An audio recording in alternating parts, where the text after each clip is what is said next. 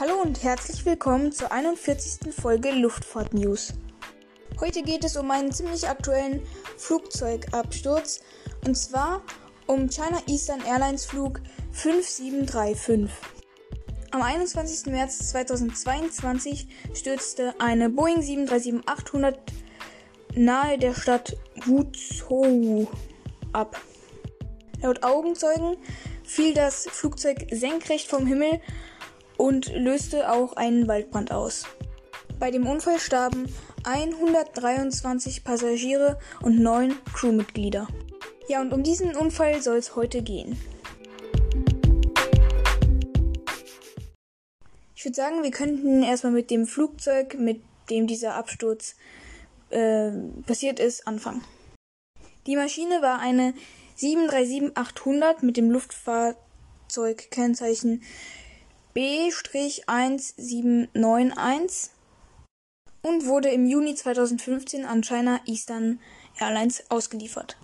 Das heißt, das Flugzeug war zum Zeitpunkt des Absturzes ungefähr sieben Jahre alt, hatte 18.239 Flugstunden und 8.986 Flugzyklen hinter sich. Im Cockpit befanden sich drei Piloten, ein Kapitän, ein erster Offizier und ein zweiter Offizier, der jedoch nicht mitflog, sondern nur zur Beobachtung äh, mit an Bord war, um eben Erfahrung zu sammeln.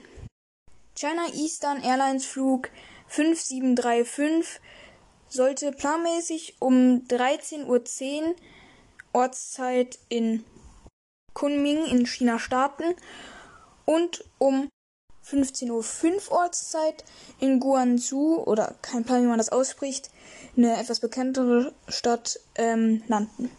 Dazu kam es jedoch nie, denn nach einer Stunde und elf Minuten fiel das Flugzeug senkrecht in einen Berg.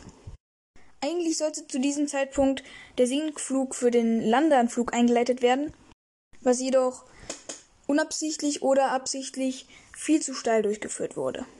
Zwischendurch wurde dann der starke Sinkflug nochmal kurz beendet, es wurde ein bisschen gestiegen, doch schon bald wurde der starke Sinkflug weitergeführt. Es gab ein Überwachungskamera-Video, wo ein längliches Dingsbums fast senkrecht in den Boden fliegt. Dabei soll es sich wohl um diesen Flug MU 5735 handeln, was jedoch nicht sichergestellt ist. Und dann kommen wir auch schon zur Untersuchung des Falls. Erstmal können wir ja gucken, was ausgeschlossen ist, also was ziemlich wahrscheinlich nicht die Ursache dafür war. Erstmal können wir ziemlich sicher ein Bombenattentat ausschließen, weil die Flugbahn des Flugzeuges ziemlich geradlinig verlief und bis zum Aufprall auch noch Daten von dem Flugzeug ausgesendet wurden. Die direkten Ermittlungen am Unfallort wurden dann am darauffolgenden Tag durch schlechte Wetterbedingungen stark erschwert. Jedoch wurde schon zwei Tage später der Flugschreiber gefunden, und auf einer Pressekonferenz wurde verkündet, dass man den Cockpit Voice Recorder identifizieren konnte. Vier Tage später konnte dann auch der zweite Flugschreiber, der Datenflugschreiber, gefunden werden. Außerdem wurde mitgeteilt, dass sich das Haupttrümmerfeld, also da, wo, das Flug, wo die meisten Trümmerteile vom Flugzeug liegen, auf einen Bereich mit einem Radius von 30 Metern und einer Tiefe von 20 Metern begrenzt. Ein weiteres Teil mit gut 1 Meter Länge und 10 cm Breite wurde etwas weiter vom Unfallort gefunden und da ist noch nicht ganz klar, ob sich das beim Beginn des Absturzes oder ähm, noch während des Fluges gelöst hat. Aber nochmal kurz zu diesem Haupttrümmerfeld, denn dieser Radius von 30 Metern ist für ein Flugzeug mit gut boah, 40 Meter Länge ziemlich klein. Kommt halt immer darauf an, wie ein Flugzeug dort aufgeschlagen ist. Würde das Flugzeug jetzt fast parallel zum Untergrund dort aufgesetzt haben, sagt man das so, dann hätte sich das Trümmerfeld, so wie ich das als Laie jetzt denke, ziemlich lang gezogen und wäre dann nicht so klein gewesen. Wenn das Flugzeug jedoch senkrecht in diesen Berg oder in diese Erhöhung reinfliegt, dann hält sich dieses Trümmerfeld ziemlich klein, weil die Teile dann auch nicht so weit fliegen. Ich weiß, die Erklärung war jetzt nicht so pralle, aber ich hoffe mal, ein paar von euch wenigstens können das ein bisschen nachvollziehen, was ich meine. Am Donnerstag wurde dann bekannt gegeben, dass die chinesische Unfallbehörde innerhalb der nächsten 30 Tage einen vorläufigen Bericht zum Absturz dieses Fluges herausbringen möchte. Zum Unfall gibt es dann bis jetzt noch keine weiteren Informationen.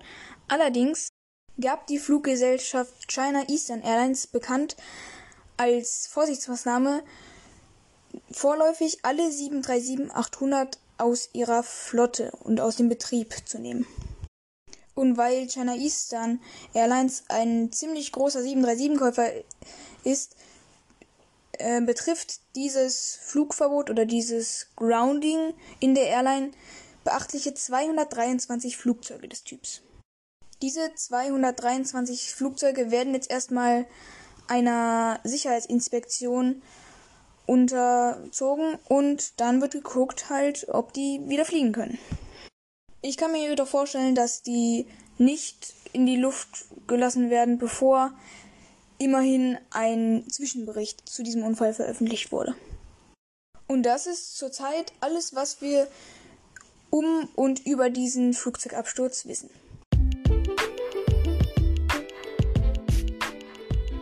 Ja, und das soll es dann auch schon gewesen sein mit dieser heutigen Folge über diesen ziemlich traurigen Flugzeugabsturz.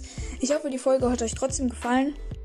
Und ja, wenn ihr weitere Themen habt für den Podcast, dann könnt ihr mir wie immer gerne schreiben unter timsluftfahrtnews at gmail.com. Und ja, dann würde ich auch sagen, hören wir uns wieder in der nächsten Folge. Ciao!